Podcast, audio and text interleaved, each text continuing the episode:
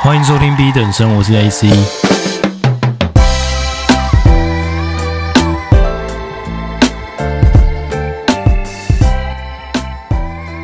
前几天我们在办内部的读书会的时候，有讨论到一个话题，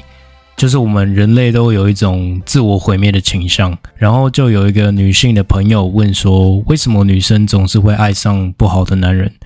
那我想了想，这怎么看都是一个很适合做 podcast 的主题啊。那据我所知，这位朋友他约会的对象还蛮多的，就他恋爱的经历应该算是蛮丰富的，所以我想说借由这整个事件来讨论一下。那我今天会想要站在男生的视角，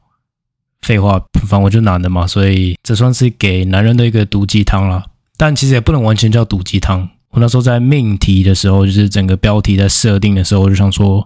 毒鸡汤好像准确的定义是那种表面上看上去是心灵鸡汤，但是实际上是有那种骗人的讯息的这种内容嘛。那我其实也没什么好骗的啦，就是要来揭发这两性市场的丑陋真相。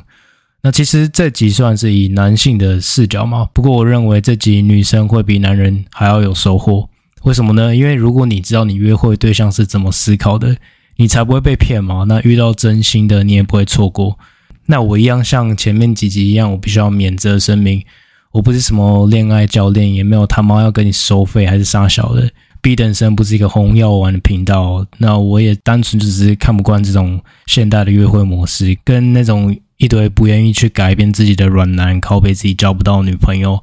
然后一堆带着不切实际期待的那种女人，以为爱情都是他妈童话故事。就是这种现象呢，我是觉得身边一再的在发生。在进入节目之前呢，我先来让大家听一个片段。Women don't want better, they want what they used to.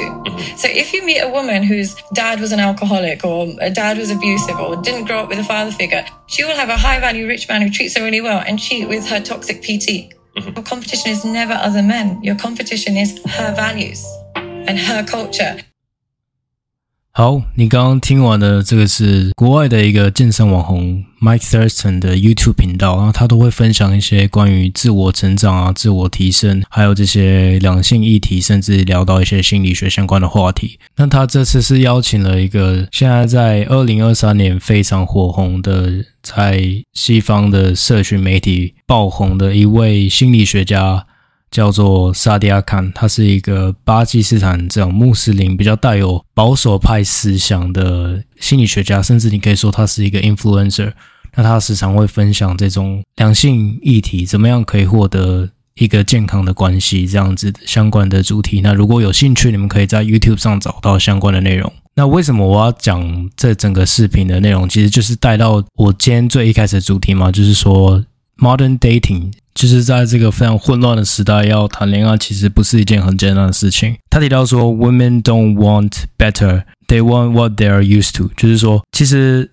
很多人他以为在社群媒体上看到那些内容啊，是说你要赚很多钱啊，你要把自己变成一个非常高价值的这种很帅、很性感的男人，那你就会得到一个非常对等的评比、评价，甚至说同等位阶的女性嘛。那这样子的认知并不是完全正确的，为什么呢？因为女人她想要的东西并不是更好，她们想要的是 what they used to，她们以前习惯的东西，也就是说，她以前的文化是怎么样，她成长的背景，她童年的遭遇，会大大的影响他对于伴侣的要求。Your competition is not other men but their values，就是无论男性女性，你现在在听这节目。其实这个东西并不只适用于女性，但是我稍后会来解释为什么。呃，萨迪亚他单方面的是站在男性的立场来讲这个东西的。那为什么我们总是会常常会有个概念，就是说我们希望可以找到一个理想的伴侣，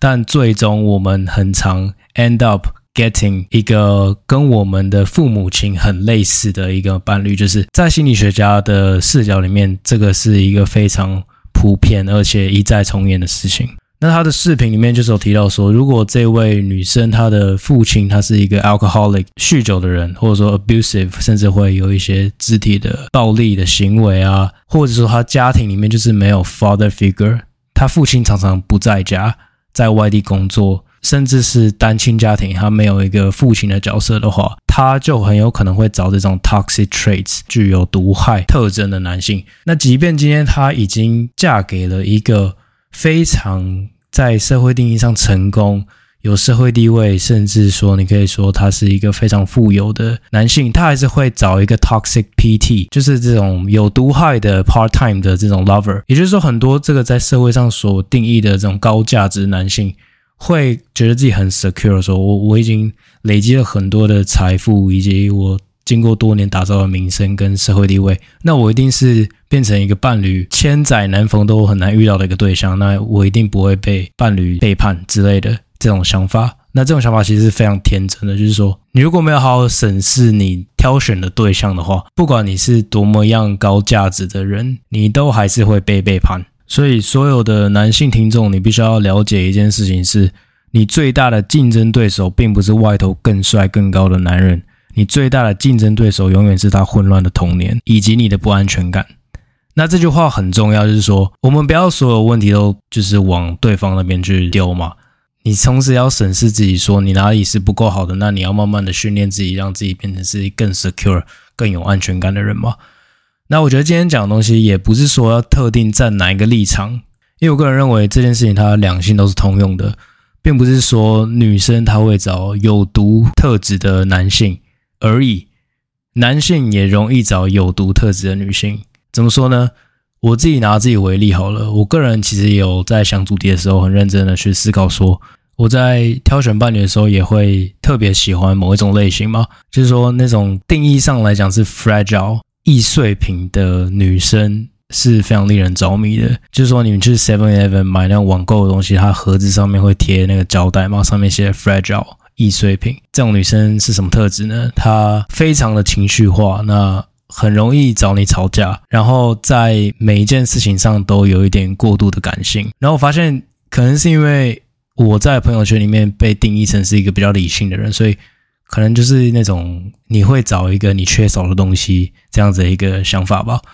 所以我会去找那种比较嗯、很有诗意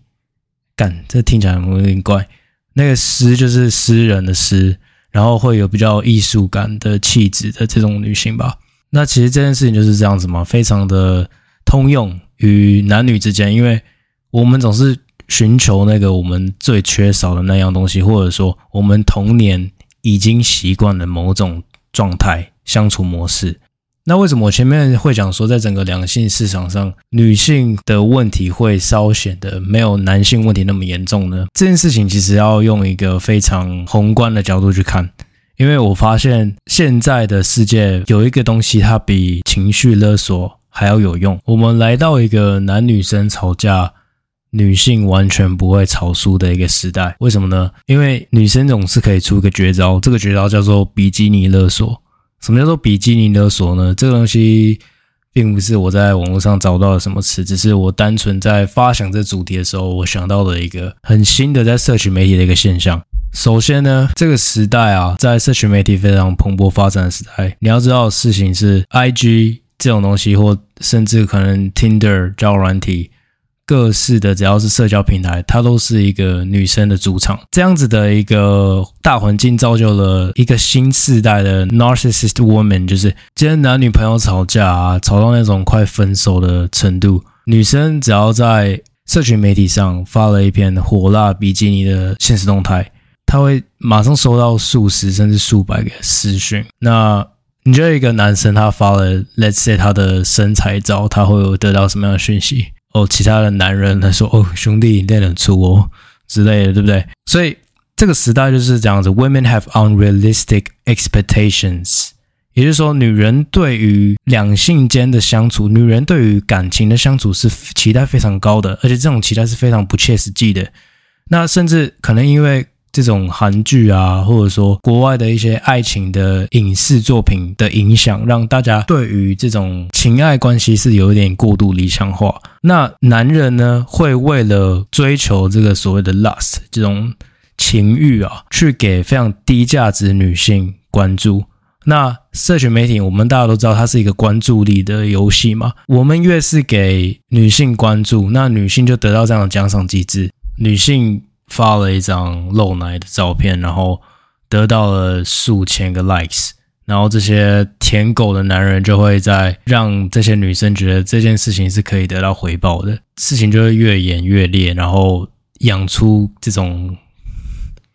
我不知道哎、你有没有很常在社群媒体上看到一个女生？不知道，可能我自己的 IG 的圈子吧，发那种比较清凉的照片，然后底下就会有很多留言，就我没了，我婆，就是一群男性、女性在底下那边蹭，所以我们造就了这个新时代的这个自恋性女性的这样子的一个新的现象嘛。那因为这个。社群媒体以及网络约会的兴起啊，再加上这个新一波的女性主义，我们这个社会开始在告诉女性，就是任何的这种错误的选择都是不应该归咎于她们自己的。那我们会把这种很伤风败俗的事情经过一层美化。好，听到这边，可能有的听众觉得说：“你他妈，你这是什么？是老人思维？你是适合活在一九七零年代，是不是？”我觉得也许吧，就是。以前时代可能真的比较单纯，人与人之间的交流是比较真实的，然后也不会有那么多的复杂性吧。那当我们选择越多，我们其实是越不快乐的。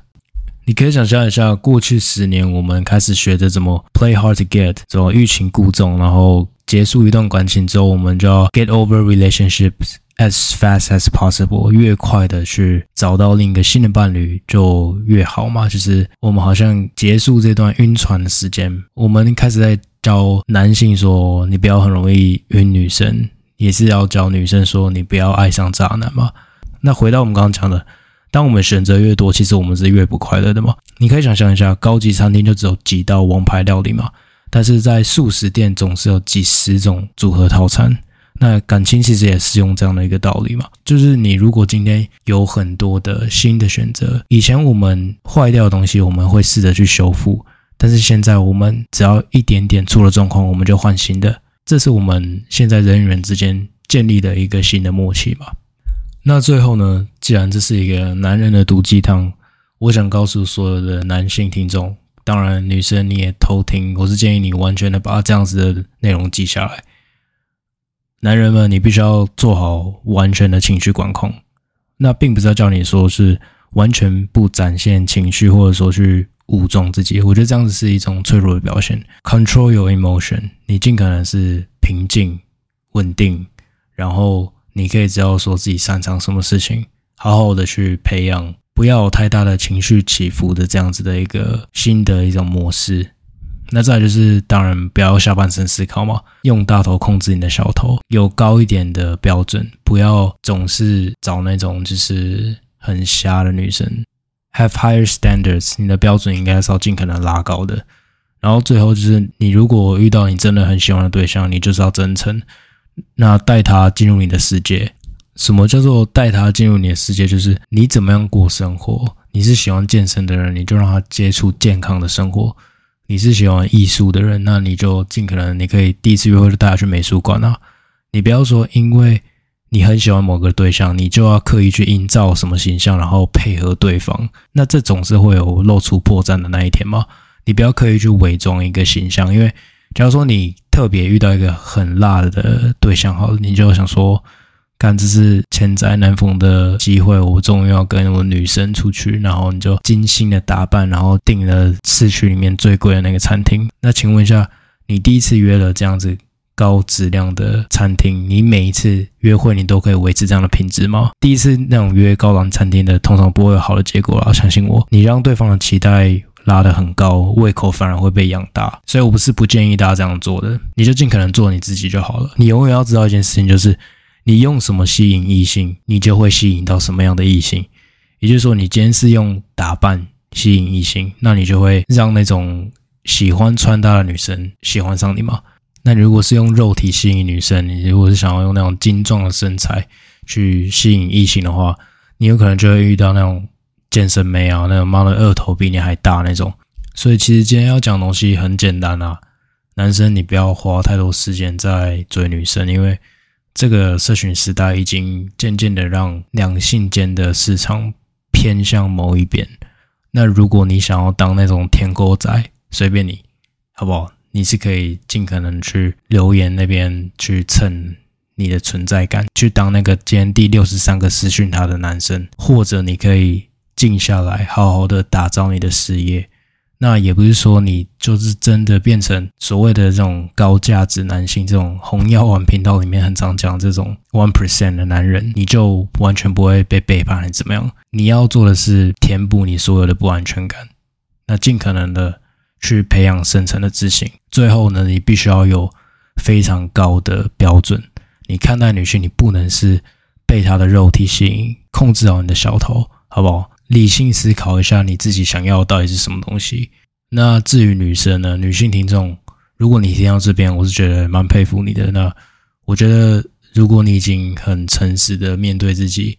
你也知道说你自己过去可能有一些不尽理想的地方，那不要让你自己的伤害变成下一段感情的悲剧。我相信不会有什么心理学书籍还是。现在的创作者会讲这样的内容，不过我也不是要跟大家说教的，我只是觉得这样的现象是可以透过不断的自我的去审视，来去慢慢的修复，那大家都可以找到一个理想的伴侣。我自己也还在练习，不是说我今天是什么他妈圣人还是怎么样，但我的观点，我的笔记，如果大家真的觉得有兴趣的话，也欢迎大家分享给身边的人。那我们这集就聊到这边，下期见，拜拜。